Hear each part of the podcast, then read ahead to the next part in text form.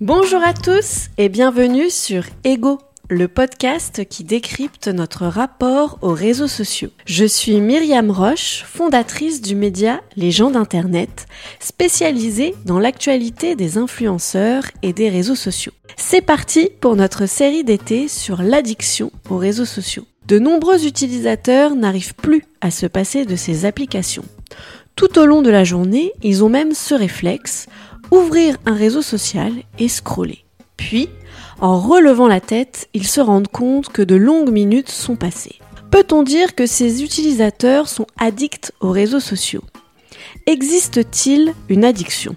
Pour commencer à analyser ce phénomène, je donne aujourd'hui la parole à Sébastien Herry. Il est psychologue social du travail, des relations humaines et des risques psychosociaux. Ensemble, nous allons comprendre ce que signifie être accro aux réseaux sociaux. Tiens d'ailleurs, ça veut dire quoi exactement?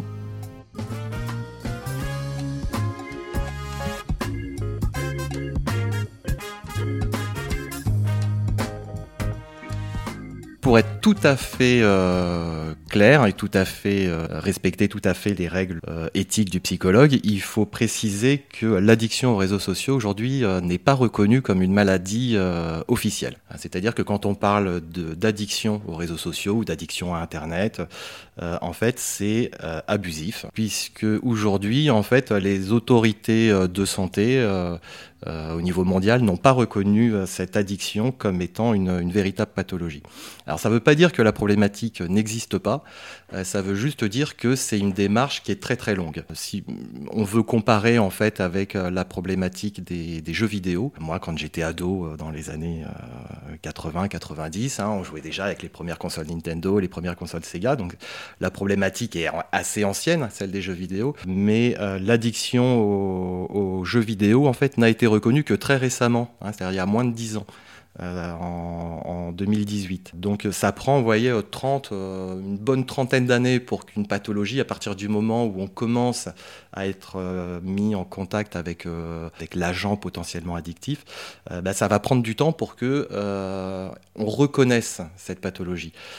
donc quand on dit que ça n'existe pas, l'addiction aux réseaux sociaux, encore une fois, c'est la reconnaissance de l'addiction aux réseaux sociaux qui n'est pas reconnue. Moi, je suis persuadé que dans 10, 15, 20, peut-être 30 ans, enfin peut plus 30 ans, mais dans, je pense, une vingtaine d'années, euh, l'addiction aux réseaux sociaux sera une pathologie euh, reconnue comme celle euh, des jeux vidéo.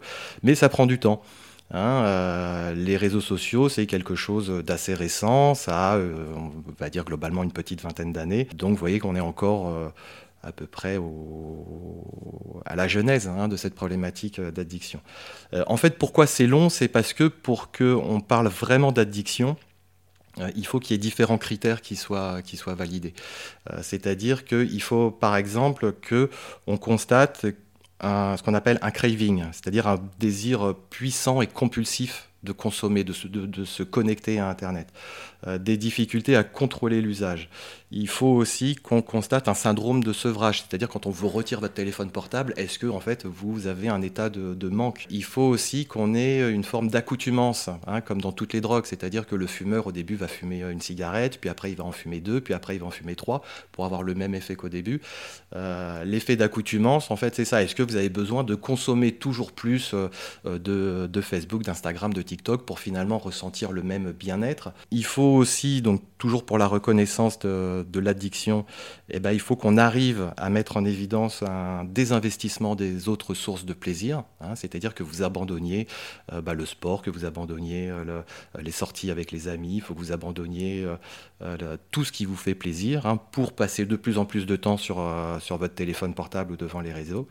Et puis le dernier point, c'est il faut qu'on constate la poursuite de la consommation ou de l'utilisation de, votre téléphone portable en dépit des effets négatifs constatés. C'est-à-dire que est-ce que le fait de passer beaucoup trop de temps sur votre téléphone portable eh ben, vous donne des difficultés scolaires, vous met en échec scolaire, vous fait perdre votre travail, vous crée des difficultés avec vos amis. Et si même en étant conscient de ça, eh ben, vous continuez à consommer, à vous connecter euh, sans, diminuer et sans faire attention, eh ben, si toutes ces conditions sont réunies, eh ben, là on pourra parler d'addiction. Donc en fait, en ce moment, les chercheurs sont en train de collecter euh, énormément de preuves qui vont euh, vraiment presque toutes dans le sens de la reconnaissance de l'addiction, mais c'est un phénomène qui est très long. Hein, voilà, pour les jeux vidéo, ça a pris une trentaine d'années. Là, il est possible que ça prenne encore 10, 15 ou 20 ans. Mais ma conviction personnelle est que tôt ou tard, on, reconnaîtra effectivement qu'il y a une forme d'addiction ou en tout cas d'utilisation problématique de, toutes ces, euh, de toutes ces applications et de tous ces outils numériques. vous l'avez dit, selon vous, il y a une forme d'addiction à ces réseaux sociaux. Pourquoi est-ce que vous en êtes convaincu? Alors d'une part parce que toutes les, tous les premiers éléments, toutes les, toutes les études dont on dispose jusqu'à présent, qui, qui, commencent à être vraiment très nombreuses, hein, c'est vraiment un sujet qui est, qui est très étudié. Euh, donc, donc, toutes ces études en fait vont globalement toutes dans le, toutes dans le même sens. L'expérience de chacun euh, montre aussi qu'on on peut très facilement se laisser, se laisser avoir par les réseaux et puis, euh, je, pense que les, intérêts, en fait, il y a beaucoup d'intérêts financiers hein, euh, de ces grandes entreprises qui sont, qui sont derrière, qui, qui ont besoin en fait qu'on reste de plus en plus longtemps. Euh, pour, bah, pour nous vendre de la publicité, pour faire tout un tas de choses. Il y a, de toute façon euh, des mécanismes qui sont, euh, qui sont créés, qui sont générés pour nous faire passer de plus en plus de temps sur les, sur les réseaux, de la même manière que la nicotine dans les cigarettes, que l'alcool, que toutes les drogues en fait nous poussent à revenir de plus en plus fréquemment. Le mécanisme est le même, hein. et les jeux vidéo aussi ont suivi le même un peu le même processus. Donc je suis vraiment, je, suis vraiment convaincu. Après, peut-être que je me tromperai, hein, mais euh, je suis, euh, je, suis vraiment convaincu qu'on a un problème de d'outils addictifs, quoi. potentiellement addictifs en tout cas. Vous l'avez dit tout à l'heure, vous vous intéressez beaucoup aux réseaux sociaux. Pourquoi est-ce que euh, vous vous intéressez à ces plateformes-là? Et euh, on s'éloigne un peu de l'addiction aux réseaux sociaux, mais pourquoi est-ce que pour vous, ça reste un sujet euh, dont il faut s'intéresser? Premièrement, bah parce que je me suis pendant un moment moi, fait un peu prendre aussi à ce jeu, là, de passer, de enfin, de passer beaucoup de temps sur les réseaux de me connecter, de me reconnecter alors que je venais de me déconnecter. Je me disais bien, surtout en tant que psychologue, qu'il devait y avoir quand même quelque chose derrière. Donc tous ces processus m'ont euh, m'ont vraiment intéressé. Après, j'ai des adolescents aussi, donc euh, qui dit adolescent dit euh, problème de réseaux sociaux. Voilà, c'est inévitable. Donc c'est de toute façon un sujet qui, qui m'intéressait. Et puis j'ai vu en fait un jour un documentaire sur Netflix qui s'appelle euh, derrière nos écrans de fumée. Et c'était pendant le confinement en plus, donc, donc j'avais un petit peu de temps. J'ai adoré ce, documentaire. Hein, si les gens veulent le regarder, c'est un très bon documentaire. Euh, qui a été fait en fait par des, par des repentis, un peu entre guillemets, de, Facebook, de Google, de, tous les grands réseaux sociaux, qui expliquaient en fait comment ils avaient justement créé des, euh, bah, des mécanismes, euh, des, algorithmes pour contraindre les gens à rester toujours un petit peu plus longtemps. Ils expliquaient qu'eux-mêmes, des fois, même en connaissant les mécanismes, se laissaient piéger. Et j'ai adoré ce documentaire, mais je trouvais qu'il manquait un petit peu de euh, d'explications psychologiques derrière. Euh, ils expliquaient euh, les choses, enfin, où, ils disaient que ça existait, mais ils n'expliquaient pas comment ça, comment ça, ça marchait. Et du coup, bah, moi, j'ai eu envie de, comprendre. Donc, je suis allé chercher dans toute la littérature internationale qui concernait justement donc, toutes, ces, toutes ces problématiques numériques. Et, et j'ai trouvé ça absolument fascinant. Et après, de constater en fait comment ces, ces recherches de de maintien de gens devant leur écran, en fait, pouvait avoir des conséquences qui étaient à la fois euh, personnelles, donc en termes d'état de santé, euh, en termes euh, cognitifs, c'est-à-dire comment on modifiait la, façon de penser les gens, mais aussi après quelles pouvaient être les conséquences sociales et sociétales de tout ça. Je trouvais que c'était quelque chose qui, pour le coup, moi comme je suis psychologue social, c'était une, des, rares questions en fait qui euh, balayait euh, l'étendue du champ de, la psychologie sociale, c'est-à-dire depuis les problématiques euh, de l'individu jusqu'à des problématiques sociales et sociétales. Voilà, donc j'ai trouvé ça absolument fascinant. Je voudrais rebondir à ce que vous venez de dire en précisant que bah, vous vous étiez rendu compte qu'au bout d'un moment, les réseaux sociaux prenaient davantage de place dans votre vie, que vous aviez des ados à la maison. Quelles ont été les conséquences de, de, ce, de cette surconnexion aux réseaux sociaux de votre côté côté et de ce que vous pouvez voir chez vos enfants? Quand je dis que j'avais un problème de surconsommation, c'était un problème de surconsommation relatif. Mais c'est vrai que je me posais la question de savoir pourquoi en fait je me reconnectais à Facebook, à Instagram ou que je, rallumais mon téléphone portable, euh, quoi qu'il en soit, alors que je venais de l'éteindre et que je venais de, euh, de scroller quelques minutes sur, sur les réseaux sociaux qui m'intéressaient. Donc c'était quelque chose qui me faisait beaucoup penser en fait à la problématique du fumeur qui, euh, qui se rallume une cigarette avec celle qui vient d'éteindre. Vous voyez, il y avait ce, truc où je mais c'est absolument pas cohérent en fait. En fait, je rallume mon téléphone pour revoir les mêmes choses que je viens de voir. Il y a quelque chose d'incohérent. Je, je ne fais pas ça pour apprendre quelque chose, je ne fais pas ça parce que j'ai eu une sollicitation, un message, une notification. Je fais ça parce que, en fait, euh, vraiment purement par réflexe, quoi. Donc euh, moi, c'est pas aller beaucoup plus loin que là. Hein. On peut pas dire que ça ait vraiment eu euh, d'influence sur, ma vie. Après, je vois surtout en fait avec, avec les ados où ça prend, ça prend beaucoup beaucoup de place dans la vie, quoi. Hein. Où les, les ados sont capables de passer des heures et des heures connectés, allongés sur leur lit à rien faire, euh, sans se rendre compte du temps qui passe. Euh, et euh, c'est vraiment problématique pour le petit cerveau des, adolescents en construction. Hein. C'est très facile de passer beaucoup plus de temps que prévu sur, sur les réseaux. Et de là, ben, ça laisse moins de temps pour faire les devoirs, pour passer du temps avec la famille, pour aller faire du sport, pour, pour sortir, pour, pour, faire, pour faire plein d'autres choses. Donc c'est ça qui, qui, mérite notre attention. Et c'est vraiment comme ça, en fait, moi, que ça influence, enfin, que ça rend dans ma vie, euh, les réseaux sociaux. J'ai un peu pris le, pas en fait de, laisser euh, les, réseaux sociaux. Et par contre, c'est vrai que je, fais attention au temps que passent mes enfants et à ce qu'ils font sur les, sur, les, sur les réseaux sociaux. Enfin, j'essaye, hein, c'est pas toujours facile, mais euh, j'essaye. Vous l'avez dit tout à l'heure également que vous vous étiez pas mal renseigné après avoir vu ce documentaire sur Netflix. Est-ce que avez réussi à comprendre comment est-ce que ces réseaux sociaux pouvaient réussir à rendre vos enfants et tous les autres utilisateurs autant accro Il y a énormément de mécanismes psychologiques qui rentrent en jeu. Le premier, c'est une forme de conditionnement en fait, euh, mais qui est aussi euh, inhérente au fait qu'on utilise de plus en plus, et même aujourd'hui quasiment exclusivement, les réseaux sociaux sur les téléphones portables. Euh, la question que je me pose, c'est s'il n'y avait pas de téléphone portable, bah, tel qu'on les connaît aujourd'hui, hein, aussi facile d'utilisation, est-ce que on serait aussi accro aux réseaux sociaux Hein? C'est-à-dire que si on devait se connecter sur un ordinateur pour, pour consulter nos, nos réseaux Parce que si c'était pas si facile, est-ce que les réseaux sociaux euh, auraient la place dans nos vies qu'ils ont aujourd'hui? Donc pour le coup, c'est pour ça que moi j'aime bien parler plutôt euh, d'addiction au numérique plutôt que d'addiction aux réseaux sociaux ou, euh, ou d'addiction au portable ou d'addiction à Internet ou de cyberaddiction. C'est un terme qu'on rencontre aussi dans la, dans la littérature. Voilà, c'est quelque chose de, de, plus complet parce que pour le coup, le, le, conditionnement en fait qui sous-tend au départ notre addiction va avoir un rôle important a priori dans la, dans la manière dont on va rentrer dans cette euh, forme de, euh, de consultation et d'utilisation problématique de, nos réseaux.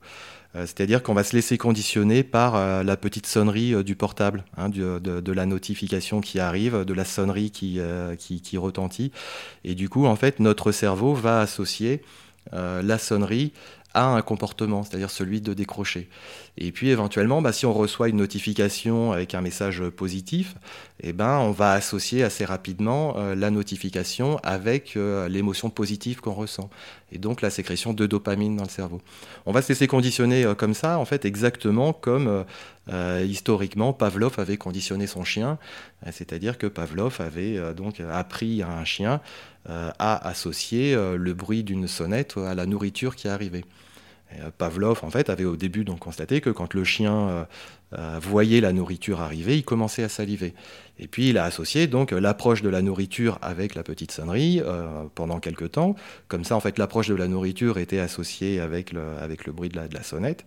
Et puis un jour, Pavlov a juste fait retentir la, sonnerie sans apporter de nourriture et le chien salivait quand même. C'est-à-dire qu'on a créé en fait avec, avec la sonnerie, hein, et ben Pavlov a modifié le comportement du chien. Ben, en fait, nous, on s'est un peu laissé conditionner comme ça et on a finalement associer donc la, la sonnerie avec donc la sécrétion de dopamine va, que notre cerveau va sécréter quand on va consulter les réseaux sociaux et qu'on va voir que quelqu'un a liké une communication, que euh, que quelqu'un a, parlé de nous, qu'il euh, y a quelque chose qui nous fait plaisir.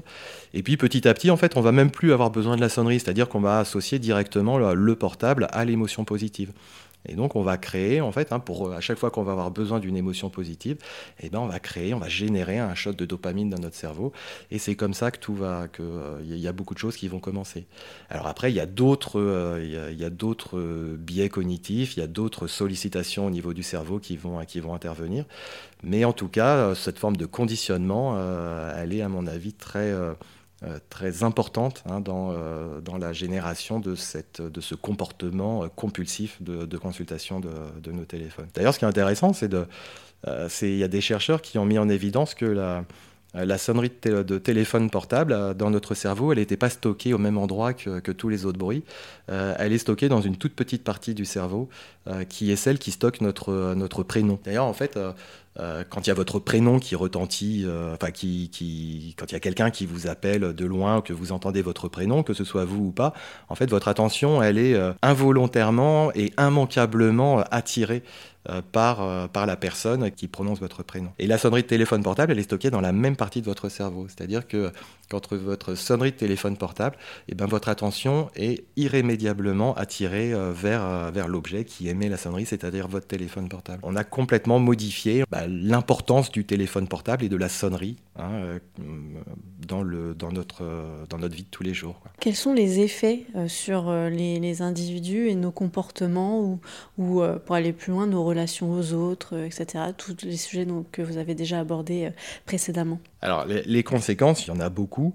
il y en a au niveau individuel et il y en a aussi donc au niveau, au niveau sociétal. Chez les adolescents et chez les adultes, hein, d'ailleurs, chez l'ensemble des utilisateurs, ce que les études euh, notent, euh, avec une proportion très importante, euh, c'est l'apparition d'anxiété, de, dépression et de stress. Ça, ce sont des choses qui reviennent dans quasiment toutes les études, c'est-à-dire que l'utilisation problématique de, réseaux sociaux va générer des troubles anxieux, des troubles, dépressifs et du stress. Il y a une chose qu'il faut noter quand même, c'est que anxiété, stress et dépression sont aussi des raisons pour lesquelles en fait on va aller sur les réseaux sociaux. Donc en fait, plus vous allez consulter les réseaux sociaux, plus vous allez aller sur internet, plus vous allez être stressé, anxieux et déprimé, et donc plus vous allez avoir envie de vous reconnecter, donc plus vous allez avoir envie, euh, plus vous allez vous sentir euh, euh, déprimé, anxieux, stressé, et voilà, et donc vous allez rentrer dans un cercle vicieux. Donc ça, c'est vraiment une conséquence assez, importante, hein, c'est-à-dire que de la même manière finalement hein, que, le, que le fumeur va fumer une cigarette pour euh, se sentir déstressé, et eh ben en fait la cigarette va avoir des effets qui vont majorer le stress. Et ben, pour les réseaux sociaux, c'est exactement pareil avec le stress, l'anxiété et la dépression. Donc ça, la quasi-totalité des, des, des, études scientifiques que, j'ai pu lire hein, mettent en avant ces trois facteurs qui sont à la fois des causes et des conséquences, et qui ne sont pas spécifiques à, l'addiction, euh, l'addiction numérique, hein, qui sont un facteur général d'addiction. Ensuite, bah, les conséquences qu'on peut voir, on peut avoir chez certaines personnes des, euh, des conséquences en termes de troubles alimentaires, c'est-à-dire des, des gens qui vont passer beaucoup trop de temps sur Internet et qui peuvent euh, bah, sauter un repas sans s'en rendre compte, ou alors euh, manger euh, de la junk food, c'est-à-dire chips, coca, hamburger devant leur téléphone sans se rendre compte du temps qui passe. Donc on peut avoir vraiment des effets de gens qui mangent trop ou de gens qui qui mangent plus. Et ça, ça peut être aussi influencé par, et surtout chez les jeunes filles, hein, ce qu'on appelle la dysmorphophobie, c'est-à-dire que les, jeunes filles qui vont être influencées par toutes les, tous les, les modèles physiques qu'elles voient sur Internet avec des femmes maigres ou avec des, corps très musclés. les garçons aussi maintenant, hein, ce qu'on appelle la bigorexie, c'est-à-dire cette, tendance à toujours vouloir devenir de plus en plus musclés sans se rendre compte qu'ils le sont déjà presque trop ces, troubles alimentaires euh, peuvent, euh, peuvent être majorés euh, par ce qui est consulté sur, sur Internet. Chez les adolescents, chez, on va trouver aussi des, des, problèmes qui vont être liés à, des, de l'échec scolaire hein, ou à de la baisse des résultats scolaires qui est souvent un signe d'appel hein, chez les parents. Faut qu'ils faut qu'ils se méfient de ça surtout, parce qu'on a tous tendance à considérer que nos, que nos enfants ils passent trop de temps sur, sur les réseaux sociaux, sur leur téléphone. On peut considérer que globalement, tant que les résultats scolaires se maintiennent et que les activités extrascolaires euh, sont, maintenues aussi. Globalement, il n'y a pas d'inquiétude. Hein. On, va, dire que ça peut être normal qu'un enfant passe beaucoup de temps sur son téléphone portable s'il n'y a pas de baisse des résultats scolaires. Ça devient problématique quand il y a une chute des résultats scolaires. Et pareil, ça, on peut avoir hein, chez les adultes des gens qui vont passer beaucoup trop de temps et ça va avoir des conséquences euh, professionnelles. Ça peut aussi avoir comme conséquence des, troubles sur le sommeil. Hein, des gens qui vont euh, consulter leur réseau le soir beaucoup, beaucoup trop tard, hein, sans se rendre compte du temps qui passe et donc euh, être en manque de sommeil. Et ça, ça va être aussi euh, accru par la lumière bleue hein, qui est émise par les téléphones, ça on en parle assez régulièrement, mais la lumière bleue en fait va exciter le cerveau et donc va dire au cerveau en fait que ah bah non en fait c'est pas l'heure de s'endormir, donc reprend un cycle d'éveil. Donc après, après avoir consulté les, les réseaux sociaux, on peut avoir effectivement du mal à, ou même son téléphone portable, on peut avoir du mal à, s'endormir. Qu'est-ce qu'on a aussi? On va avoir la diminution du, une diminution du sentiment de, bien-être chez les utilisateurs. Et ça, c'est quand même un peu à remettre en question et c'est ce, qui, ce qui pose vraiment problème sur la manière dont on va gérer cette, euh, cette problématique euh, des réseaux. Euh, c'est-à-dire qu'il y a une étude il n'y a pas très longtemps qui a montré que quand des enfants où des adolescents évoluaient dans un environnement où les réseaux sociaux, les téléphones portables étaient très peu présents, effectivement, ils se sentaient mieux quand on leur enlevait leur téléphone portable et quand on, les empêchait d'aller, euh, d'aller se consulter les réseaux sociaux. En revanche, dans des milieux euh, comme, euh, faut pas se voiler la face, hein, tous les pays occidentaux, euh, notamment la France. Donc quand les enfants évoluent dans des environnements où tous les copains ont un téléphone portable et tous les copains consultent Internet, et eh ben, les priver de leur téléphone portable, et eh ben, au contraire, ça va diminuer leur bien-être moral. Donc ça va avoir des conséquences sur la santé. Il faut vraiment avoir ça, en tête. Hein.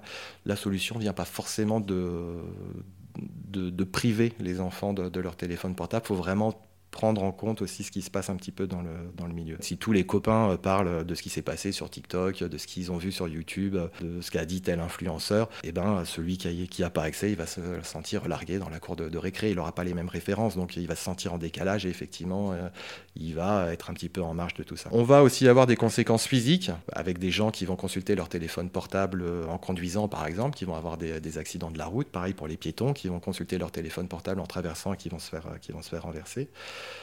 On a des gens aussi qui déclarent des tendinites au niveau des pouces, des poignets, qui ont des problèmes de cou, qui ont des troubles de la vision parce qu'ils passent beaucoup trop de temps sur leur, euh, téléphone portable. On va avoir des troubles de l'attachement entre les enfants et les parents euh, parce que les parents vont passer euh, trop de temps sur, sur leur téléphone portable aussi. C'est ce que j'appelle moi les parents présents absents. C'est-à-dire qu'ils sont physiquement présents mais en fait ils ne sont pas disponibles pour l'enfant parce qu'ils sont sur leur téléphone portable à consulter les réseaux pendant que l'enfant à côté bah, pas stimulé et pas pas et pas le centre de l'attention, enfin sans être le centre de l'attention, mais fait pas l'objet d'une attention euh, du parent en tout cas. Donc ça peut avoir des conséquences sur, euh, sur l'attachement entre les parents et les enfants, ce qui aura aussi des conséquences à distance. Des enfants aussi qu'on colle systématiquement devant, euh, devant YouTube, devant, devant un téléphone portable, et eh ben c'est des enfants qui vont pas explorer le monde, donc qui vont pas bouger, qui vont pas acquérir certaines compétences psychomotrices. Et puis enfin, il y a des études qui sont un petit peu inquiétantes aussi. Euh, dans le sens où quand on fait des analogies avec ce qui se passe avec les, euh, les joueurs de jeux vidéo, euh, eh ben on voit qu'il y a certaines régions du cerveau en fait qui sont qui s'atrophient avec l'utilisation des, des, réseaux sociaux. Et c'est notamment en fait les les zones du cerveau qui sont en charge de la mémoire et du contrôle émotionnel, pour faire euh, rapidement, c'est-à-dire le, lobe frontal et, euh, et l'hippocampe. Voilà, donc on a des, des, problématiques qui sont directement, euh, qui seraient, hein, puisque c'est une analogie qu'on fait sur, avec, le, avec les jeux vidéo, mais qui, donc sur la structure même du cerveau. Bon, la liste est très très longue. Et pas exhaustive.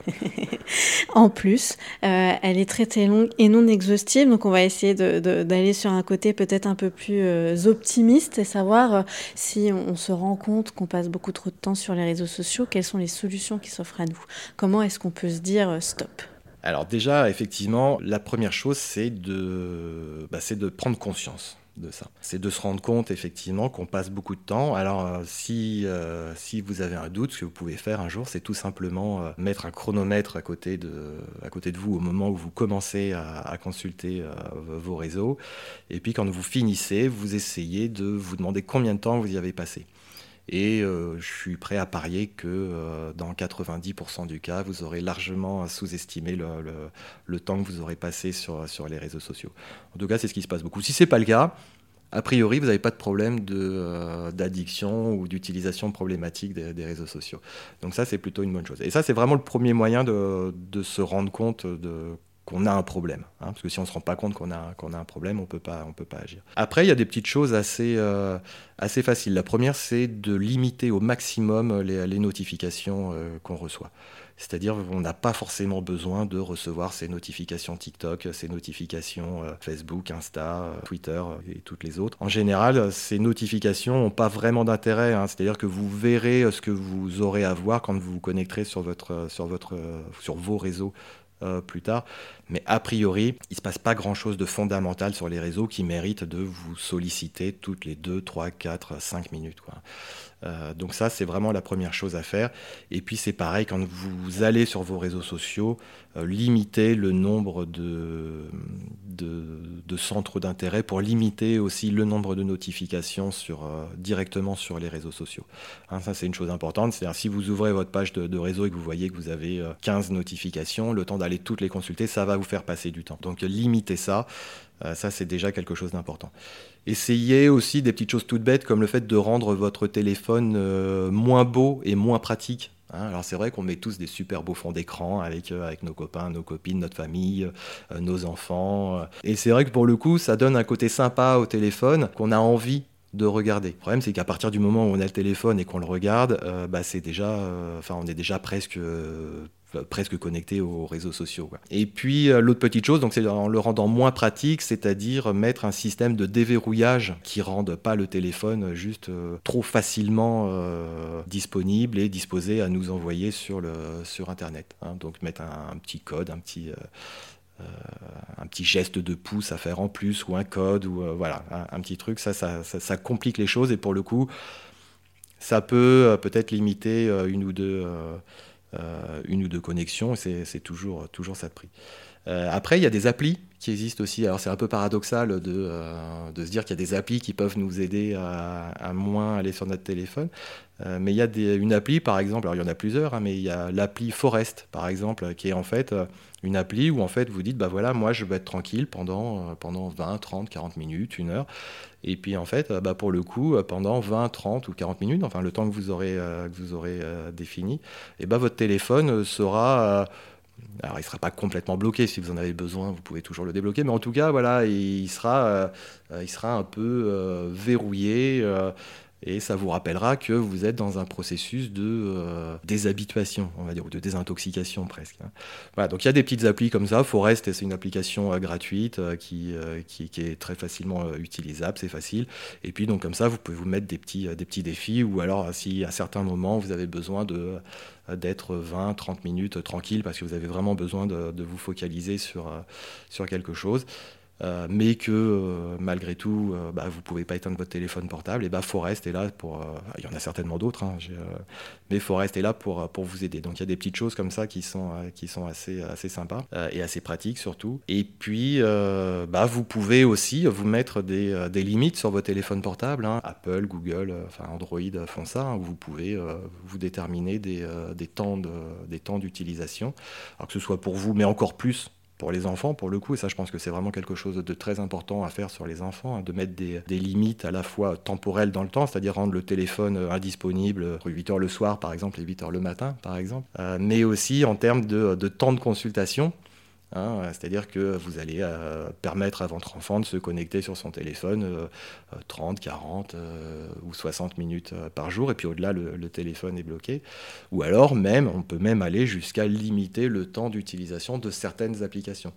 Donc ça, c'est des petites choses qui sont assez faciles, qui peuvent, qui peuvent nous aider. Et puis après, euh, faire des petites choses comme euh, essayer de, euh, mais ça c'est pour les plus addicts d'entre nous, de sortir de chez soi, pas pour aller loin, hein, pour aller à la boulangerie, pour aller faire les courses, pour aller faire le plein d'essence, en laissant son téléphone à la maison. Voilà, ça c'est. vous allez voir, au début, on peut ressentir un peu d'inconfort hein, et de se dire mince, mais s'il m'arrive quelque chose, comment je vais faire? La plupart du temps, il n'arrive pas grand-chose et on peut très bien sortir de chez soi 10 minutes sans, son téléphone portable.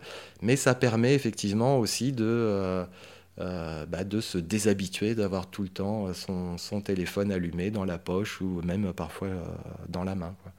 Donc voilà, des petites choses euh, qui sont assez simples, hein, mais euh, qui peuvent aider déjà à, décrocher un petit peu. vous avez donné euh, pas mal de conseils pour, comme vous le dites, essayer de décrocher un petit peu.